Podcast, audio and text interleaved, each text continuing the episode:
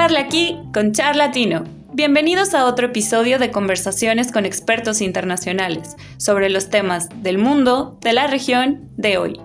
Presentado por Olimpo Consultores. Hola, ¿cómo están todos? Hola Irene, hola Andrés, buenas noches. Feliz de vernos de nuevo en este espacio. Hola Estefany, buenas noches. Irene, buenas noches.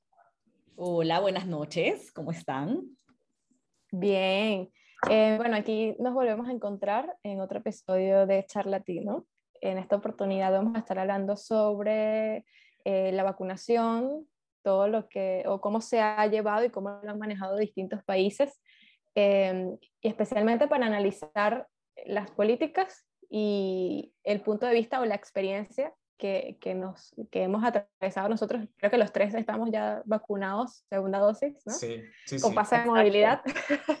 eh, entonces sería como, eh, pensamos que este tema es muy interesante, analizarlo desde el tema político, desde el tema internacional, eh, y bueno, comentarles y, y, compartirles a ustedes parte de, de estas impresiones.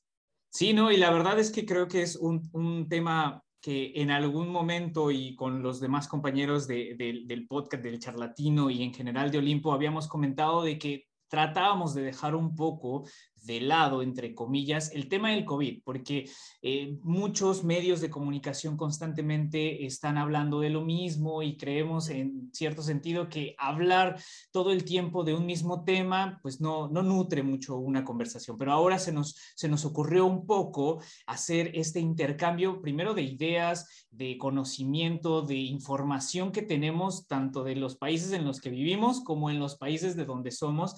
Y de ahí creo que esa dinámica... Eh, va a estar súper interesante, digo, desde mi perspectiva, eh, puedo comentar al respecto de eh, lo que está pasando en México con esta ola, eh, pues que está bastante difícil en, el, en, términos políticos y en términos también de la sociedad y pues lo que es eh, todo lo contrario acá en Uruguay donde, donde eh, vivo. Por ejemplo, igual Stephanie que tiene conocimiento sobre lo que pasa en Colombia, en Venezuela, ya que es binacional de, de esos países, pero viviendo en Chile. Igual, de igual manera será súper interesante y, tal vez podamos comenzar con Irene en su visión eh, de, de que ella viviendo en Chile, eh, cómo pasó eh, la cuestión de, de, de, esta, entre comillas, tercera ola, y digo, porque pues esto ha sido eh, un altos y bajos que ha pasado en, en, esta parte de la pandemia, pero bueno, ella, nacional de Ecuador, eh, pues seguramente ha tenido y tiene conocimiento, información que pues estará súper interesante que nos pueda compartir en este podcast. Así que le doy la bienvenida a Irene y no sé, buenas noches, Irene, ¿cómo estás? Hola, buenas noches, ¿cómo están? Gracias por acompañarnos esta noche. Bueno, cuando puedan reproducir el podcast, pero de todas maneras, muchas gracias por, por la audiencia. Y sí, efectivamente, bueno, acá en Chile, como, te, como estábamos conversando hace un rato, eh, bueno, todavía no hemos entrado a una tercera ola, esa la proyectan para entrar en septiembre, pero sí, la segunda ola fue un fue muy, ¿cómo podría ponerle un adjetivo adecuado? Fue compleja la segunda ola. ¿En, porque ¿en Ecuador o en Chile? En Chile, pensé que me estabas preguntando no, por no, Chile. Sí, no, en Chile, sí. La segunda ola en Chile fue compleja porque recién estaba el proceso de vacunación implementándose, el proceso masivo de vacunación. Entonces, la gente no tenía la inmunidad ni estaba protegida y había como una cierta seguridad, pienso yo, esto es una opinión súper eh, personal, había un, un, margen de seguridad porque las vacunas estaban aseguradas, entonces la población se sentía segura. Y comenzaron a aumentar los contagios, llegamos a un promedio de contagios como de 9.000 casos diarios aproximadamente y más de 70.000 casos activos. Entonces fue una segunda ola donde el, el sistema sanitario estuvo muy exigido en Chile, pero comenzó la, la vacunación masiva y estos, y estos casos fueron disminuyendo. Actualmente estamos en una media de menos de mil casos diarios, lo cual es muy bueno y más del 80% del, de la población está vacunada. Objetivo, la población objetivo. Entonces, son indicadores súper buenos con una tasa, una positividad que está por debajo del 1.5%, y eso quiere decir que efectivamente las medidas de restricción más la vacunación están teniendo un efecto. Ahora, no nos podemos confiar en este, en, este punto, hay que reforzar esas medidas y mantenernos un poco eh, cautelosos. Yo también creo que una, una muy buena medida, que muchas personas la critican, es el cierre de fronteras. El cierre de fronteras yo creo que ha sido fundamental para que el, avance de la mm, variante Delta no se, no se expanda tanto dentro del territorio nacional. Ya hay contagios comunitarios dentro de Chile, pero es, es manejable hasta ahora. Vamos a empezar, estamos empezando, mejor dicho, desde el miércoles pasado con la mm, con la dosis de refuerzo, que no le quieren decir tercera dosis, hay una explicación, hay una explicación que la, que, la dieron las autoridades de gobierno, que dicen que el esquema de vacunación son dos dosis. La primera, la segunda, y mm. tienen que pasar 14 días para que tenga efecto la vacuna, a excepción de aquellas vacunas que son de una sola dosis. Entonces, el esquema de vacunación como tal está completo. Esto, la tercera dosis, le dicen la dosis de refuerzo, efectivamente para que el sistema inmune pueda, eh, de las personas pueda, pueda subir y no sea atacado por las variantes que circulan actualmente dentro del territorio nacional. Entonces yo creo que la proyección de Chile em, en temas de salud, con un sistema sanitario menos exigido, nos da una muy buena proyección para paliar los efectos de una tercera ola que se proyecta que será entre septiembre y diciembre. Ahora, si nos pasamos del caso chileno al caso ecuatoriano, tenemos eh, similitudes, pero también eh, muchas sorpresas. A partir del cambio de gobierno, el, el gobierno de Guillermo Lazo se planteó vacunar a 9 millones de personas dentro de los 100 primeros días de gobierno. Todo el mundo pensaba que era imposible, que esta era una tarea muy compleja de cumplir. Pero, mm, de alguna manera, el, el, Estado ecuatoriano, con el gobierno, con contribución de la empresa privada, incluso de las universidades en la parte logística, pudieron vacunar a los 9 millones de personas en menos de 100 días de gobierno, lo cual, fue, lo cual ha sido excelente. El, ahora, actualmente la vacunación, por el tema de que ha bajado la producción mundial, han tenido que recalendarizar el tema de las segundas dosis. Pero también el gobierno proyecta que si es necesario una dosis de refuerzo, también lo van a, lo, están gestionando y lo tienen asegurado según autoridades del gobierno. También, bueno, como te comentaba en la, en la previa a la grabación del podcast, es la semana, hace una semana, hace unos ocho días aproximadamente, el gobierno también lanzó un plan denominado Plan Fénix, que es una estrategia de respuesta muy integral frente a la, frente a la pandemia. Entonces, este, este plan tiene 10 pilares y te voy a enumerar algunos por decirte mm, que tiene planificación y seguimiento a escala nacional de los casos. Tiene participación de la comunidad en, sí, en varios sitios, en territorio. Tiene la vigilancia de la epidemia como tal, eh, la investigación de casos, control de puntos de entrada en las fronteras. Tiene prevención, control de infecciones, eh, y apoyo logístico interinstitucional. Entonces, eso le va a permitir al Ecuador eh,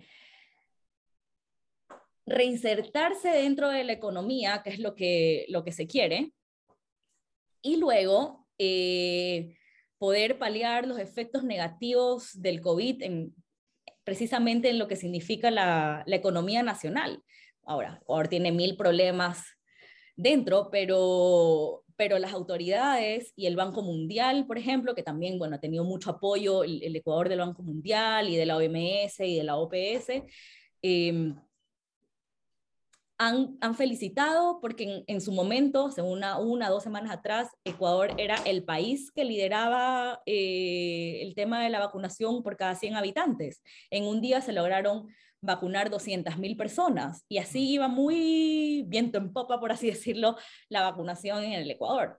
Entonces sí, me parece, me parece bien que haya una idea y una estructura integral, porque no, se, no solo se trata de, mm, de tener como un sistema sanitario que pueda aguantar una, una crisis, también se trata de que las demás instituciones de gobierno puedan, eh, puedan comunicarse entre ellas para sacar a los países adelante, especialmente, bueno, países como, como, como el nuestro, como no sé, como Ecuador, Venezuela, que también tiene, tiene, tiene su crisis y que somos países que, económicamente no estamos bien por el momento. Entonces, claro, tiene que haber una interacción entre instituciones con la empresa privada, que es súper importante. Sin la empresa privada creo que Ecuador no hubiese podido hacerlo. Y así, es, bueno, como estamos en una, un tema como bastante light de la que estamos tratándolo ahora, creo que nos enfocamos así de esa manera. Me parece excelente y es súper interesante escucharlo, bueno, de, de, de, alguien que pues obviamente sigue las redes y demás. Y bueno, quería también preguntarle a Stephanie, eh, bueno, ella también, para ponerlos en contexto, está viviendo en Chile, pero bueno, tiene un, un contexto familiar y, y, de lazos en eh, Ecuador y Venezuela y pues también igual eh, estaría buenísimo que, que, nos comentaras, Stephanie, ¿Cómo ves toda sí. esta cuestión de pandemia, de terceras olas, de, de, de, refuerzos de la vacuna y demás? Sí, fíjate que eh, eh, como, como ciudadana que ha vivido ya, este es el tercer país donde vivo, eh, como que experimentar el tema de la vacunación en un país eh, desarrollado como ha sido Chile em, ha sido como, como primero un ejemplo de, y, y aspiración, y, un tema de aspiración, ¿no? Porque la verdad es que hay mucha diferencia entre cómo ha manejado y cómo se ha logrado la vacunación, tanto en Chile, en Ecuador, en México, en Uruguay, eh, en, en comparación con Venezuela. Esta pandemia el año pasado llegó en, también en una situación muy crítica de, de mi país, vino como a reforzar eh, la emergencia humanitaria que estaba viviendo, eh, reforzó también la crisis, digamos, política y, e institucional que, que, atraviesa Venezuela. Pero eh, en cuanto a experiencia, haciéndola acá en, en Chile, eh, rescato muchas cosas, ¿no? Además de la logística, la participación em, y esa comunicación que, que comentó Irene, entre gobierno, empresas privadas, universidades. Al final hubo como un soporte, ¿no? hasta mediático, para que se diera el proceso de vacunación, para que la información llegara. Eh, pero este nivel de acceso a la información y de acceso a la vacuna no se da, por ejemplo, en Venezuela. Eh, durante los últimos tiempos es que se vio el tema de, de la vacunación, hubo muchísimas denuncias, eh, primero por, por, la forma como lo manejaba el gobierno, segundo por las limitaciones que, existe, que existían y que todavía existen para poder acceder a las vacunas del sistema COVAX. Eh, esto debido, por supuesto, a las sanciones que tiene Estados Unidos contra, contra Venezuela, que han permitido que eh, el Estado utilice toda esa presión como un tema político, ¿no? que al final eh, hasta el momento solo el 8,8% de la población venezolana ha recibido vacunas. Es un número muy bajo, eh, considerando que Venezuela de cierta forma puede tener los recursos, puede tener el sistema, pero no se da. Además de eso, eh, se registraron muchísimas denuncias en el, en el sentido de que, no, de que se estaban vendiendo las vacunas por fuera, que para poder vacunarte tenías que pagar alrededor de 100 dólares eh, que debido a la crisis de la emergencia humanitaria que hay, el sistema de salud está totalmente colapsado, no hay medicinas, no hay electricidad. Entonces todo eso llevó también a que el Estado, el, el gobierno venezolano, determinara que la pandemia iba a ser como un tema específico, el cual podían eh, corroborar cómo afecta el enemigo común que tiene Venezuela, que es Estados Unidos, eh, puede incidir de tal manera de que primero como que la pandemia nos están eh, contagiando y al mismo tiempo nos están negando las vacunas. Y toda esta información que se mueve aguas abajo como población es que no confíes en la vacuna, no tienes acceso a la vacuna, por lo tanto, es mejor que te quedes como estés a poder intentar vacunarte. Entonces, hay todo un manejo de, desinformación eh, que no se da, por lo menos en los países como, como el actual, como Chile, donde tienes acceso, hay páginas web donde te dicen cuáles son los, los, casos diarios, cuáles son los casos activos, cómo va la vacunación. Hay todo un calendario de vacunación que no está en Venezuela. Si bien hay vacunas, sin embargo, o sea, fíjense que ni siquiera hay vacunas eh, como que la Sinovac o no hubo tampoco AstraZeneca, solamente en, en Venezuela se están aplicando la china y la rusa. Y recientemente informaron que iba a haber disponibilidad de vacunas cubanas. Pero eh, ha sido todo un tema, por ejemplo, eh, interfamiliar, ¿no? Eh, mis abuelas, mis tíos que tienen 50, 60 años, la mitad se vacunó porque nosotros mismos presionamos para que se vacunaran y la otra mitad dice, no, no me voy a poner una vacuna porque me están colocando un chip de rusa.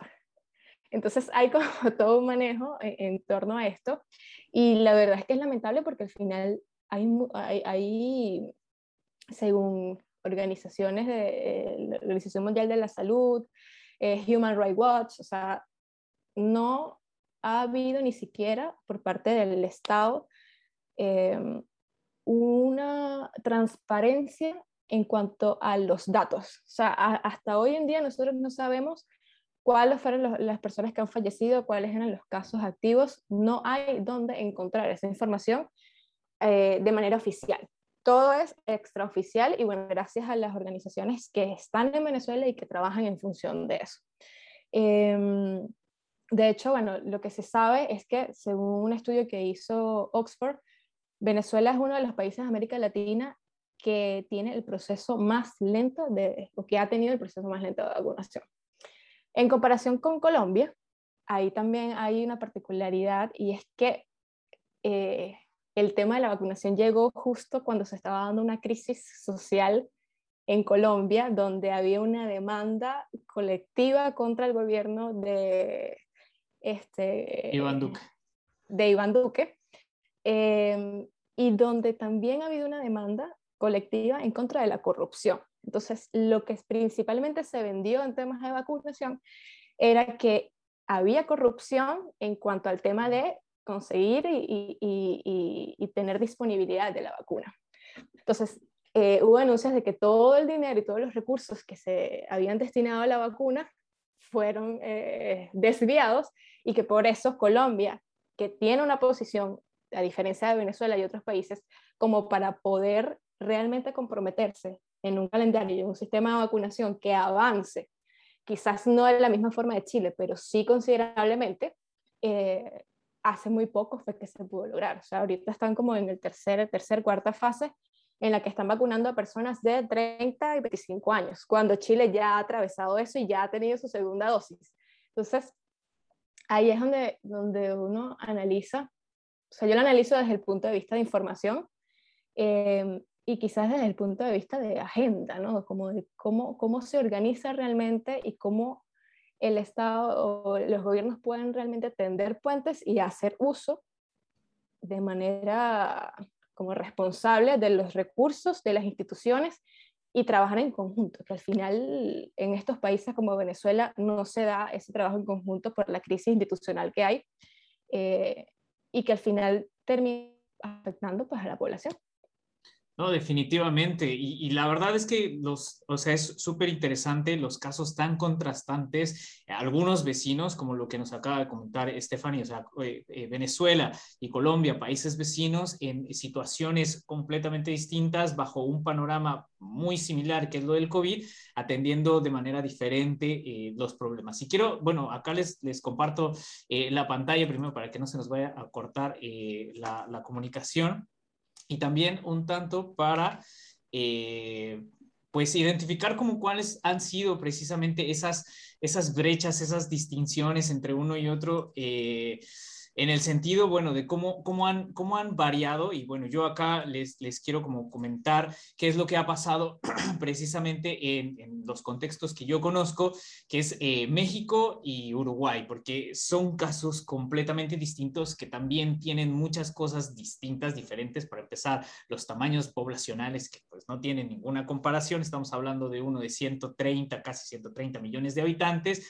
comparado con el otro que tiene 3 millones y medio de habitantes. O sea, obviamente no. Ahí en esta eh, imagen lo único que faltó fue eh, Ecuador, que se, me, que se me fue. Mm, sí. sí, pero bueno, yo quería igual como contrastar qué es lo que ha pasado últimamente eh, en México, porque bueno, esta es opinión personal y también es una crítica un poco a, a cuáles han sido los mecanismos y sistemas que han optado en México y que creo que actualmente, bueno, y eso es, una grafiquita que, que es desde el 13 de, de, agosto, es decir, del viernes, eh, que nos habla de una tercera ola. Nosotros en México ya estamos hablando de una tercera ola, eh, ola perdón, distinto a lo que habla eh, Irene. En, Uruguay también solo hubo dos olas de COVID y posiblemente a lo mejor algunos otros contagios que ahondaré un poco más en ello un poquito más adelante. Pero quiero enfocarme en esta parte de México porque ante esta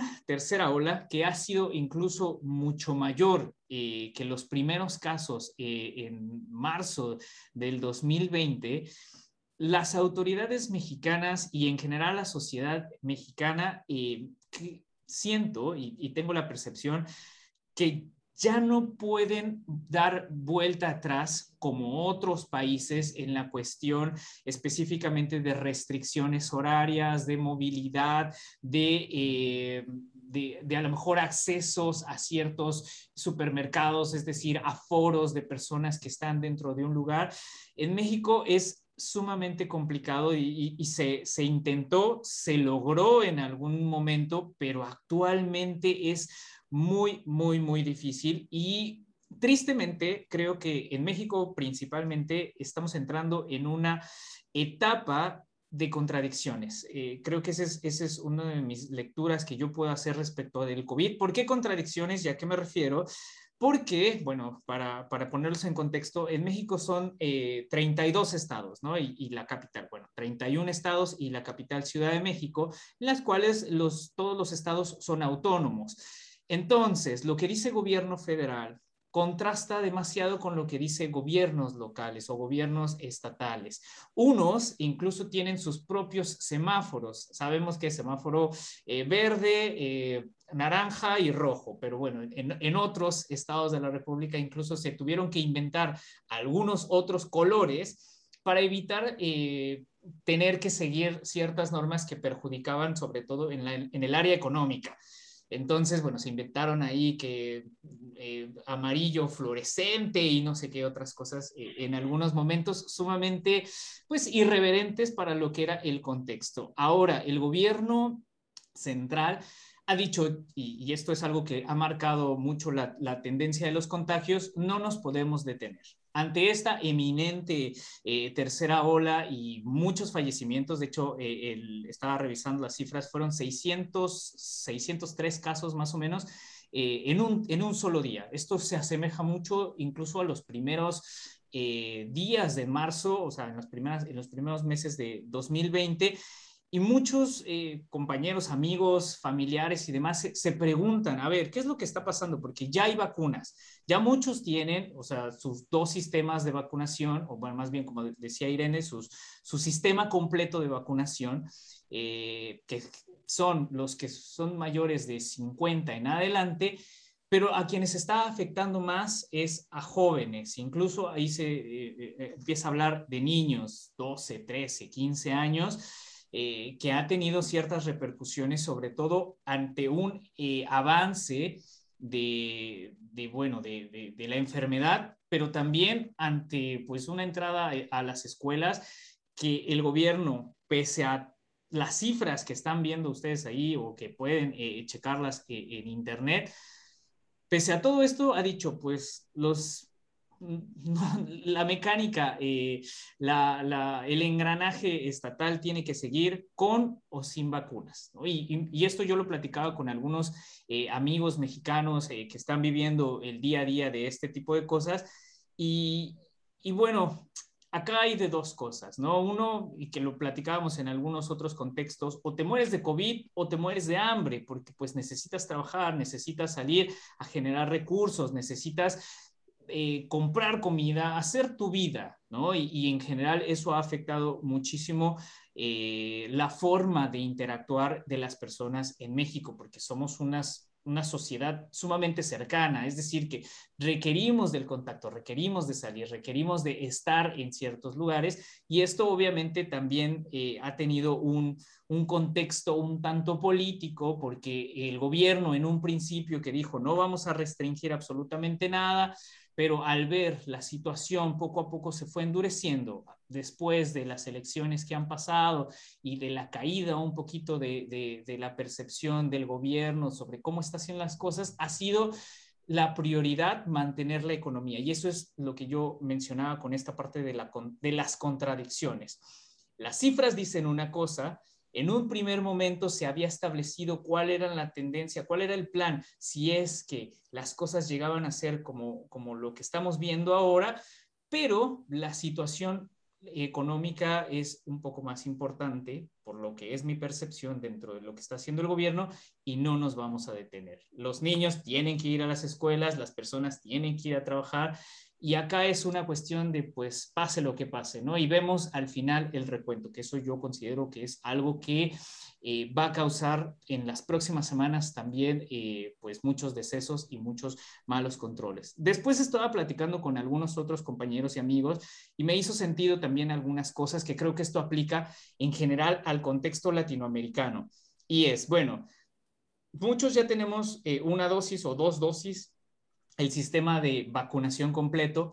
Sin embargo, eh, bueno, esta tendencia eh, de adaptación hacia lo que es el COVID y a, a, tratar de integrar esta situación de pandemia a nuestras vidas es algo de lo cual vamos a tener que estar aprendiendo de aquí en adelante. Y creo que eso es eh, fundamental. La situación, y, para ser un poco más concreto, es, vamos a seguir viendo incrementos eh, en la cuestión de los contagios, pero esto ya va a ser un poco más normalizado. La cuestión de las vacunas es para no morir y eso creo que es todavía lo que eh, eh, evitamos un poco interiorizar creemos, en algunos, y eso me incluyo, que en algún momento yo pensé que con la vacuna ya no nos íbamos a enfermar, pero no, no se trata de eso, es no morir, ¿no? O, evitar que la enfermedad nos llegue a gestionar el sistema, Andrés.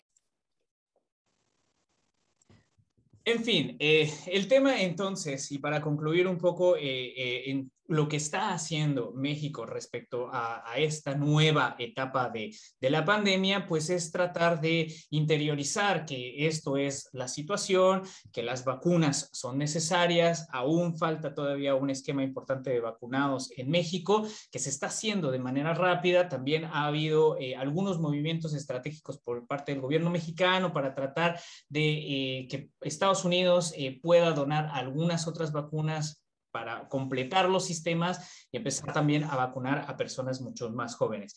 Yo quería nada más hacer eh, y terminar con esto mi intervención con el contraste tan grande que está teniendo respecto a donde estoy viviendo actualmente, que es Uruguay, por muchas razones, ¿no? Es, es una cuestión que no puede expresarse en cinco minutos de eh, qué es lo que está pasando acá, pero bueno, en una población de tres millones y medio de personas, eh, la vacunación rebaño del 70% casi ya está alcanzada con las dos vacunas, ¿no? Obviamente, digo, eh, eh, ha, sido un, gobierno este, particularmente independientemente de, la tacitura de partidos políticos y demás, pero ha sido una administración principalmente eh, pues muy estructurada, es decir, han utilizado las herramientas eh, tecnológicas para decir, bueno, a ver, inscríbanse y nosotros desde la administración, que creo que es algo sumamente importante, vamos haciendo los espacios necesarios para que cada persona, no importa de dónde, eh, dónde viva, cuánto gane, etcétera,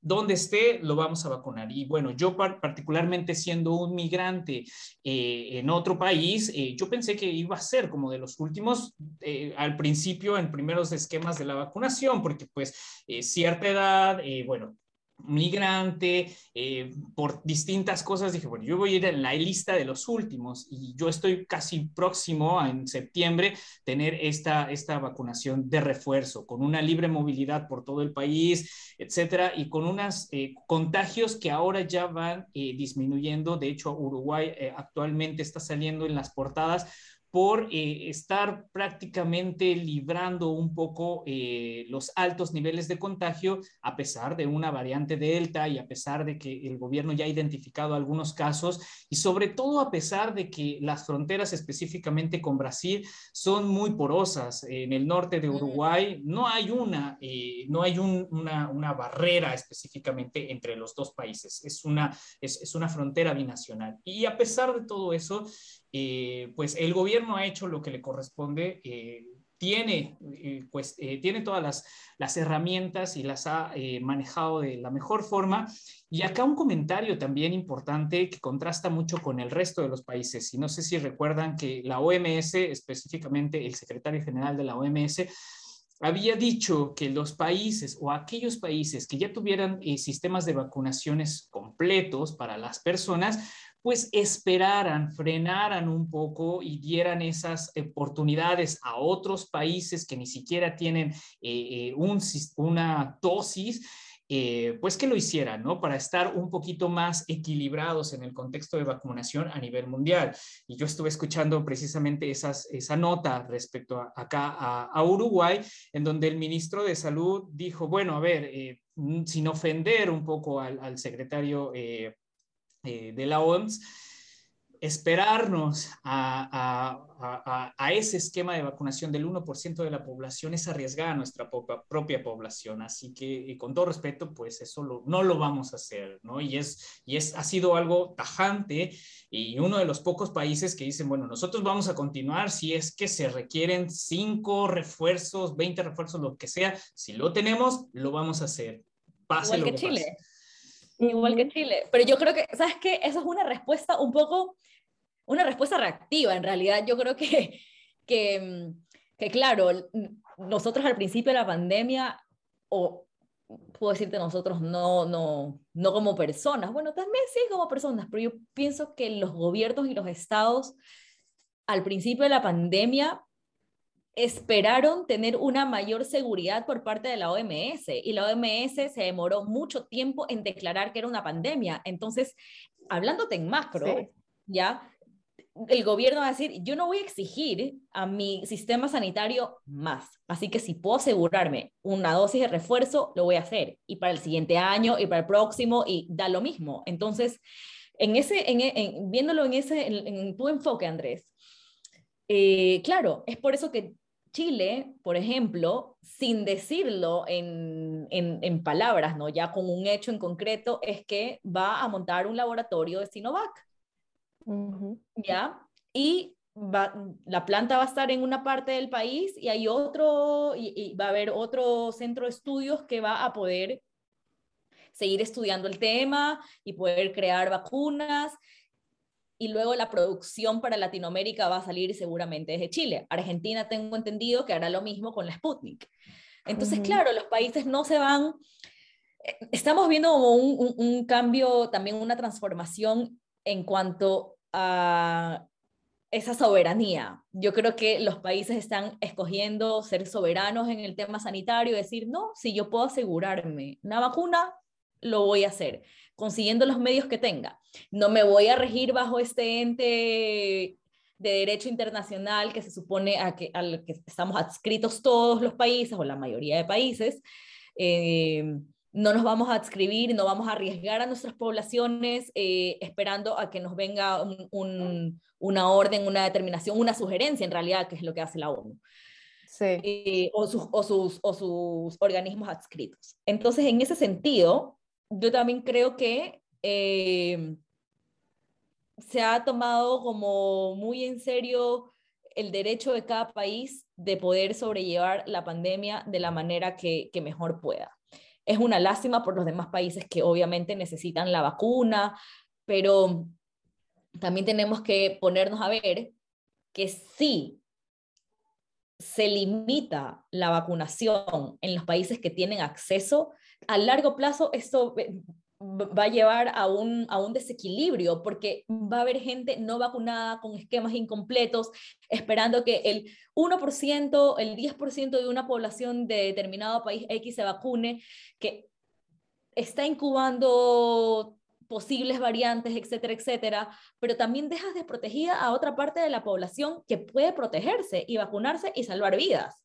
¿Ya? Entonces sí, hay una contradicción entre lo que dicen los organismos internacionales, en este caso la OMS, sin, eh, sin desmerecer la, la, la, labor que hacen.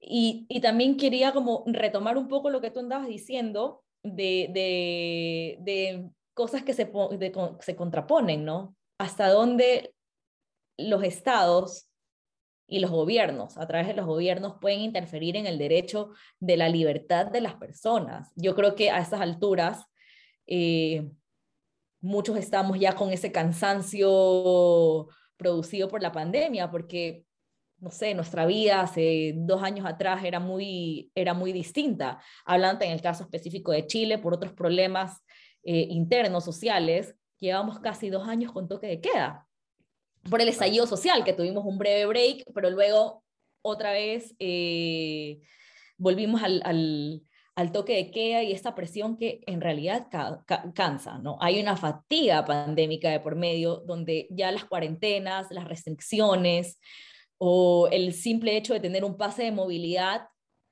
que te permite ir al supermercado, igual es como chocante, te podría decir, sin, sin tecnicismos ni nada.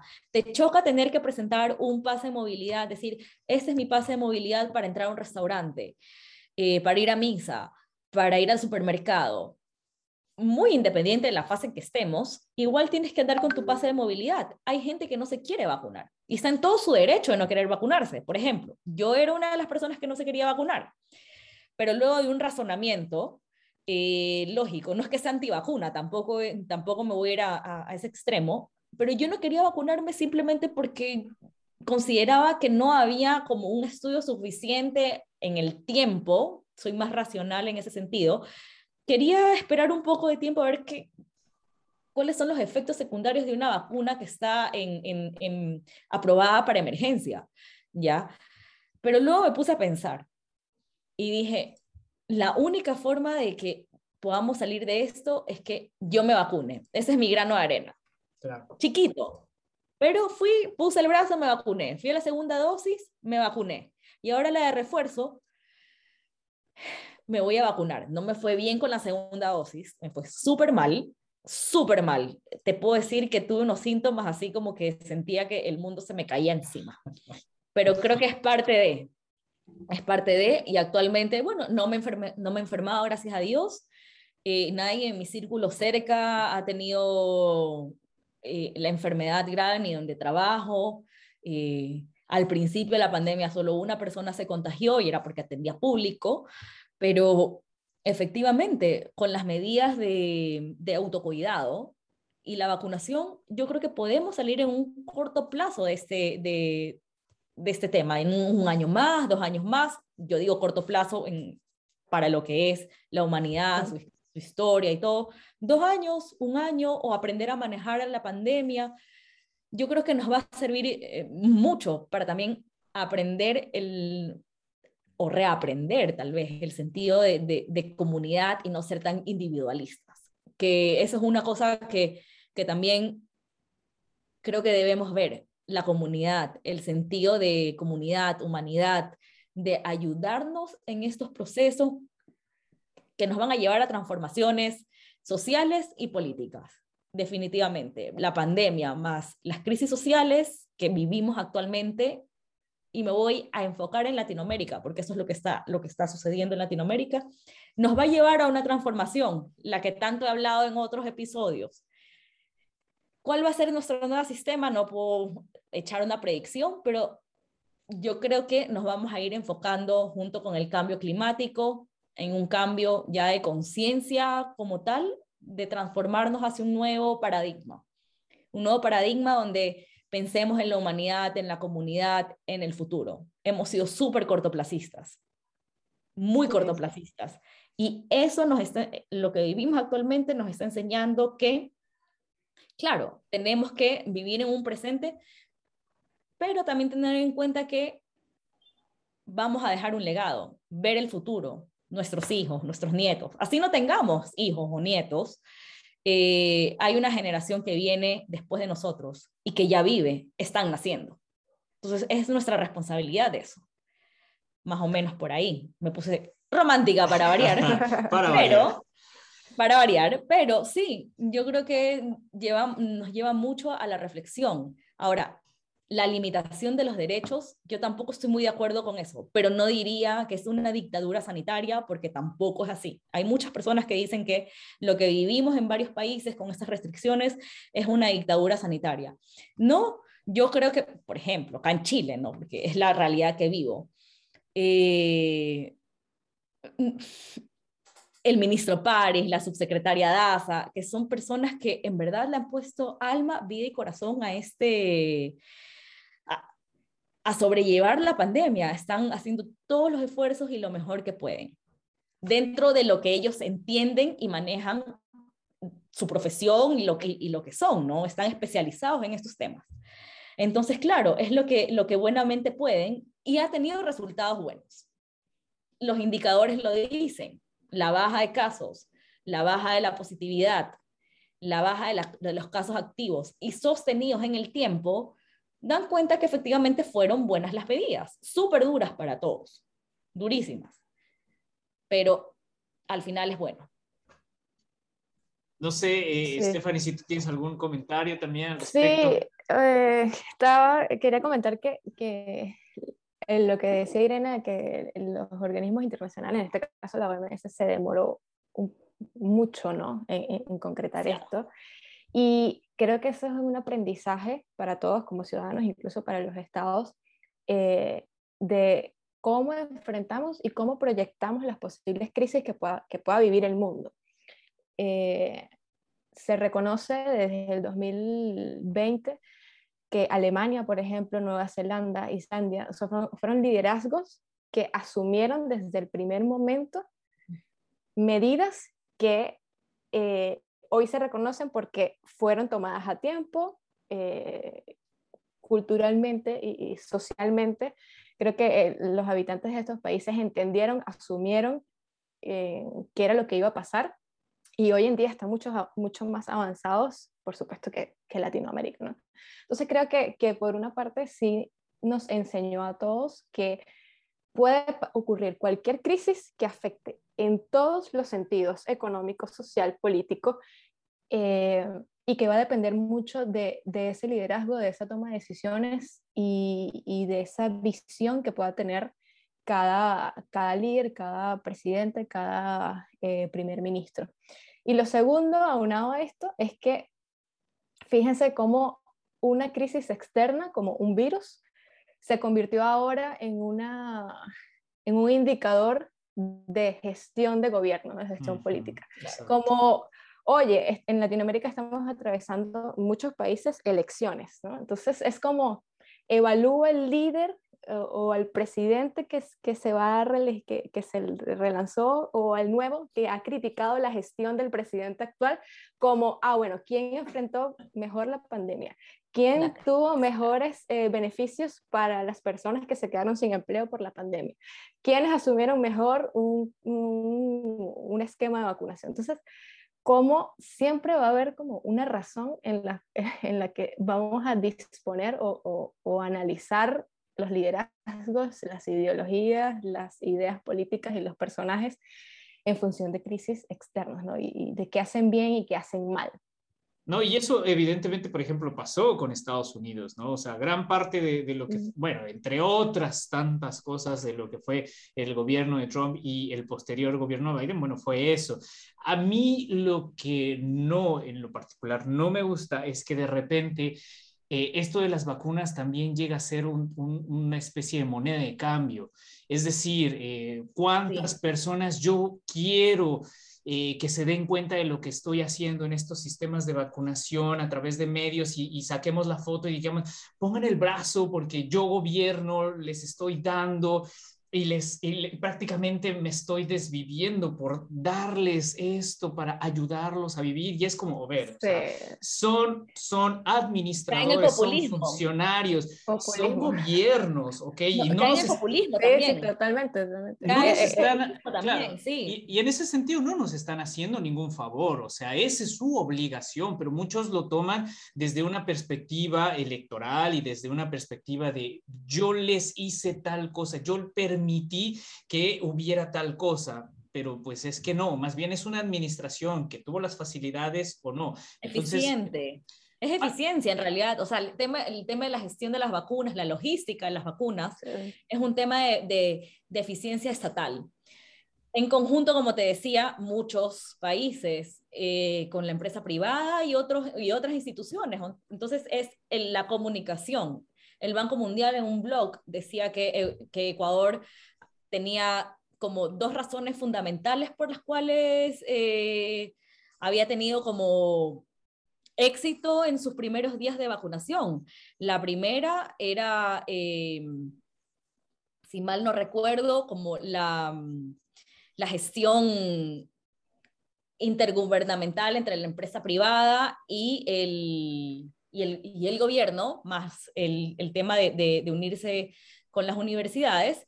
Y de ahí también un trabajo en conjunto con los organismos internacionales como el Banco Mundial, el BID, la CAF, la OEPS y la OMS, más la UNICEF. Entonces, claro, si sumas todos esos, e, esos esfuerzos conjuntos, vas a poder eh, ser súper eficiente. Ecuador el año pasado fue noticia internacional durante los primeros meses de la pandemia. La gente en Guayaquil, que es de la ciudad donde yo vengo, mi ciudad natal. Heroico Guayaquil. ¿Qué cosa? El tres veces heroico Guayaquil. Claro, Guayaquil. Guayaquileño madera de guerrero. Pero retomando Guayaquil, Guayaquil se convirtió como en el epicentro de la pandemia. La gente se moría en la calle, se desmayaban, los cadáveres en bolsas plásticas, ahí tirados en la calle porque no había una reacción, una respuesta, eh, ni de los privados, ni gubernamental, ni de los gobiernos locales. Entonces fue, fue muy duro, muy difícil. Y lo que decía hace un rato Stephanie, también el negocio de las vacunas eh, se vio, fue evidente en Ecuador, había como un grupo VIP de vacunados cuando llegaron, no sé, las primeras 10.000 vacunas, 20.000 vacunas. Entonces, poca gente se vacunaba y, y había una lista de, de, de beneficiarios VIP. Y eso molestó mucho a las personas. Y claro, también definió bastante en el resultado, bueno, no puede ser un factor así como determinante, pero yo creo que también influenció mucho la corrupción de las vacunas para que escogiéramos el gobierno en el cual estamos ahora, que prometía un, un, tema distinto, una gestión diferente, con obviamente cooperación de todos los que puedan. Entonces, Ecuador ha adquirido vacunas de todo tipo. Ahora, sin importar de dónde viene. Ecuador tiene negocios con Estados Unidos, Ecuador tiene negocios con Rusia, eh, estrechan lazos con China, estrechan lazos con Australia. Entonces, parte de la política gubernamental es como Ecuador abrirse al mundo y que también el mundo vea un poco, un poco más al Ecuador y de una manera más seria. Entonces, hay un buen impacto, incluso esta buena gestión que, que ha tenido el gobierno ecuatoriano actual, en su proyección internacional. Es la primera vez que nos ganamos el premio a algo bueno.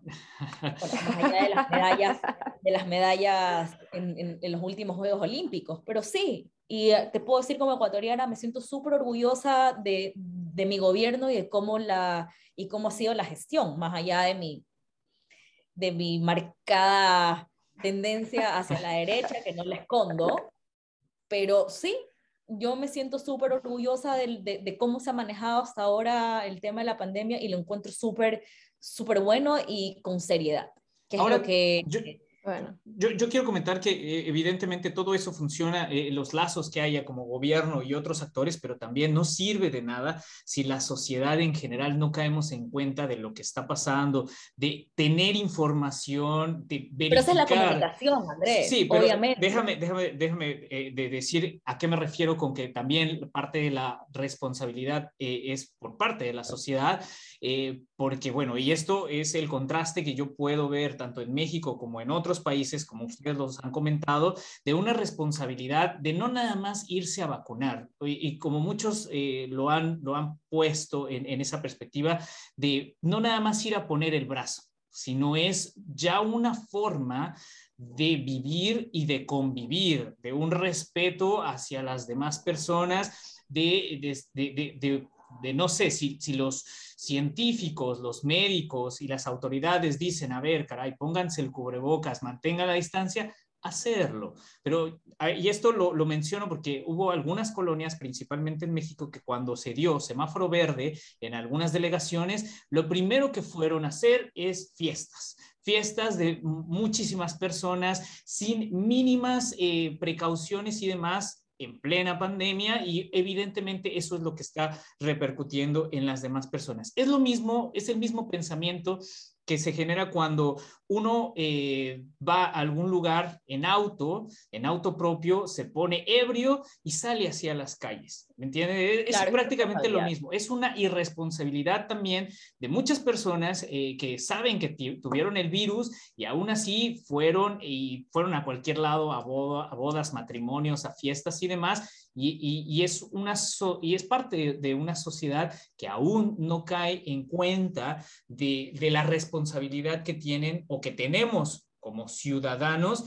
de eh, hacer la otra mitad que corresponde eh, dentro de una sociedad. O sea, está gobierno y administración y, y los buenos y malos eh, prácticas políticas, eh, electorales y con fines económicos y demás, pero la otra mitad también estamos nosotros como población en informarnos, en saber qué es lo que está pasando, en difundir en espacios como estos también cuáles son otras alternativas para poder convivir y demás, etcétera, que creo que aún 2021 a mitad de año no hemos terminado de digerir de que esto es algo que se quedará como parte de nuestra propia sociedad. Nosotros lo que queremos como sociedad en algunos casos es salir a correr y irnos a abrazar. Sí, está bien, pero digo, de eso creo que todavía falta un poco más para poder llegar a esa eh, estabilidad social de la cual debemos de adaptar todo esto